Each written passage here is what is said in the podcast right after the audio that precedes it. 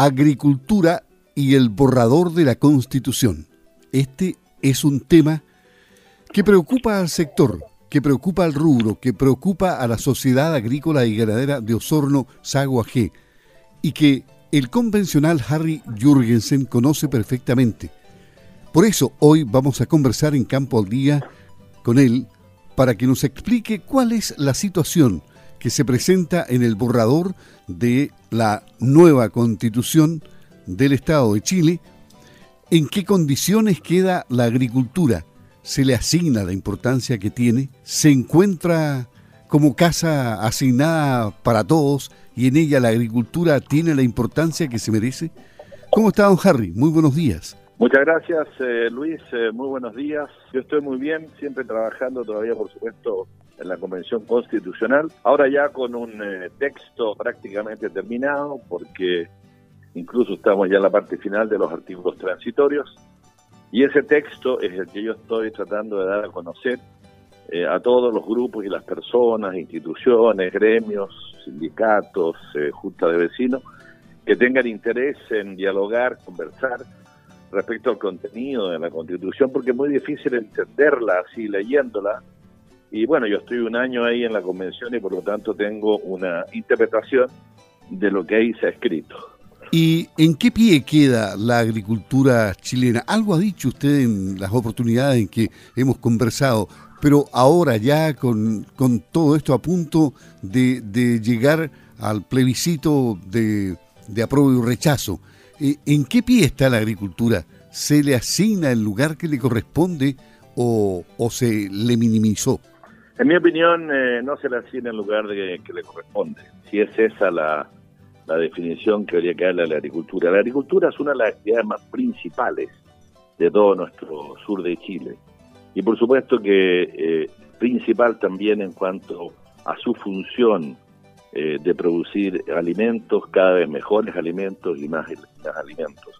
Entonces, cuando eh, hay problemas con eh, los derechos de agua, que desaparece ese concepto como derecho de agua, desaparece la titularidad de quien tiene ese derecho de agua, porque pasa a ser un permiso simplemente precario, a cargo y en, en revisión permanente de parte de la autoridad política de turno, ya es un, elemento que naturalmente va a afectar la producción y la agricultura en general, porque sin agua, por supuesto que no hay agricultura.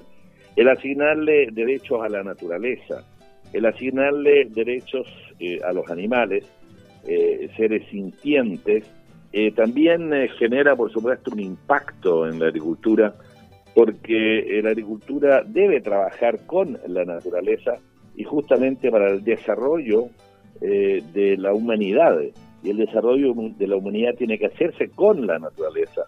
Por supuesto que no en contra de la naturaleza, pero aprovechando los ciclos de esta. Entonces también por ahí tenemos un impacto que también es importante analizarlo, en mi opinión. El concepto de soberanía alimentaria que se impuso en la Convención Constitucional por sobre el concepto de seguridad alimentaria, también es un concepto que hay que analizar. La seguridad alimentaria tiene una mirada más amplia, más de futuro. La soberanía alimentaria tiene una mirada hacia atrás, está más referida, digamos, a lo que entienden los pueblos originarios como la necesidad de los alimentos. Pero la seguridad alimentaria mira las exportaciones, mira el uso de tecnologías y de la ciencia para producir cada vez más con menos, porque cada vez tenemos menos territorios y tenemos menos agua. Ese es el gran desafío de la agricultura y tenemos tendremos que también eh, analizarlo. El tema de la de las eh, de haber declarado eh, las tierras ancestrales como un insumo nuevo y como un derecho nuevo, digamos, de los pueblos indígenas, también es un tema que hay que analizar, porque se ha declarado que esas tierras y la restitución de esas tierras, la reparación, significa también el interés general de la nación. Y cuando hay interés general de la nación se aproxima entonces esas tierras a la expropiación. Y cuando esas expropiaciones están miradas muy superficialmente en la Constitución y miradas como deben pagarse a precio justo, deben pagarse eh, previamente, pero no se dice que debe ser a contado, que debe ser en efectivo, que el precio debe ser de mercado en función de lo que otro estaría dispuesto a pagar por ello, Entonces también genera mucha incertidumbre jurídica.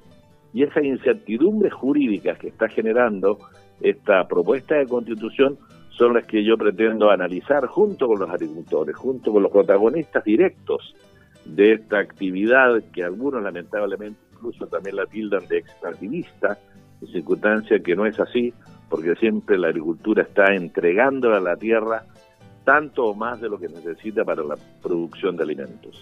Esto, esto va a ser el día, el día 9 de junio a las 18 horas 6 de la tarde en la sala de reuniones del registro genealógico del recinto Sago. Lo organizan Aproleche y la Sociedad Agrícola y Ganadera de Osorno Sago AG. Por ejemplo, ya que usted habla de las expropiaciones, que pareciera que en Chile ese es el camino que siempre se elige para la restitución de tierras. Em, actualmente se encuentra en gira por Norteamérica el presidente Boris. El, presidente estuvo reunido con el presidente de, Canadá. En ese país se han gastado 1.300 millones de dólares para mm, indemnizar de una forma a, los indígenas que perdieron sus tierras eh, en la historia de ese país. ¿Esa es una buena medida eh, que, hace Canadá para solucionar un problema? Bueno, siempre las realidades son distintas de un país a otro. Uno tiene que actuar en función de la historia de nuestro país. Ahora sirven, por supuesto, también las experiencias que han ocurrido en Nueva Zelanda, en Australia, en Canadá, en Estados Unidos. Por supuesto que esas experiencias sirven también, sin lugar a dudas. Eh, pero no son eh, plenamente copiables, aplicables, sin modificaciones eh, a nuestro país, porque aquí hemos tenido otro desarrollo, otro tipo de acuerdos también con los pueblos indígenas y tratados, digamos, que están ya suscritos hace mucho tiempo y que forman parte de nuestra cultura y de nuestra tradición.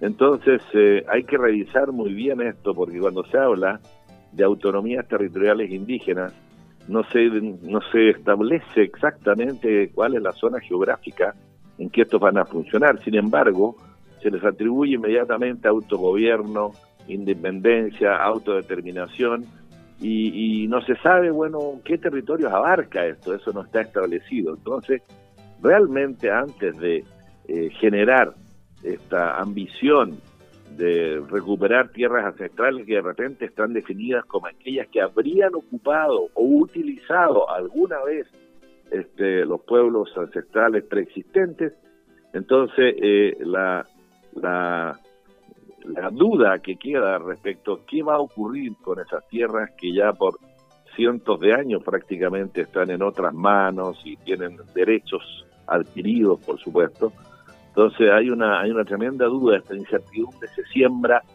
sobre todo el territorio nacional, se siembra no solo tampoco en la pura agricultura, también se siembra en ciudades completas, porque uno puede pensar qué pasa con Osorno, no sé, qué pasa con Santiago, que también correspondió alguna vez a tierras ancestrales, pero que realmente no se puede volver simplemente atrás, hay que considerar todo el desarrollo habido en estos cientos de años para tomar una decisión justa y que no dañe a la mayoría de los chilenos. Estos y otros temas en consecuencia vinculados a la agricultura se van a tratar el día jueves 9 de junio en el recinto Sago, en la sala de reuniones del recinto genológico.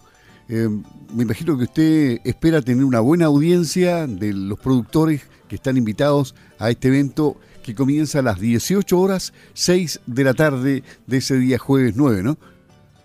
Sí, yo aprovecho a hacer un llamado a todos los agricultores, no solamente a los dirigentes de la SAGO y de Aproleche, de verdad, a todos los agricultores que tengan interés en conversar conmigo, conversar conmigo respecto a los distintos temas que afectan a la agricultura o la vida cotidiana de todas las personas, no solamente a los agricultores, pero fundamentalmente nos vamos a, a revisar todos los impactos que puede tener esta convención en el futuro, especialmente el impacto que tiene en la agricultura nuestra, la tradicional donde se han perdido algunos derechos que estaban establecidos en constituciones anteriores, porque lamentablemente esta propuesta de constitución presenta una refundación completa, ya que no considera la historia constitucional que hemos tenido. Cuando uno revisa las constituciones anteriores, uno siempre se da cuenta que gran parte de la constitución anterior es considerada la constitución nueva, porque ha tenido, por supuesto, impacto positivo. Entonces se saca lo bueno de lo anterior.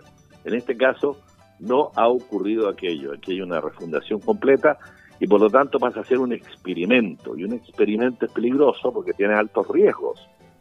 Y estos riesgos no lo debe asumir los chilenos todos, toda la ciudadanía, por cuanto puede, eh, no, no, estamos para experimentos. Aquí este es un problema que por eso que creo que estamos a tiempo para por lo menos analizarlo y tener opinión respecto al contenido de las ya normas permanentes que ya yo no le digo borrador, porque en estricto rigor eh, la Comisión de Armonización no va a trabajar con gomas, no va a empezar a borrar lo que ya está escrito, solamente puede eventualmente corregir ciertos errores de redacción y corregir ciertos errores gramaticales y ortográficos, pero no puede borrar lo que ya está escrito. Por eso yo no le digo borrador.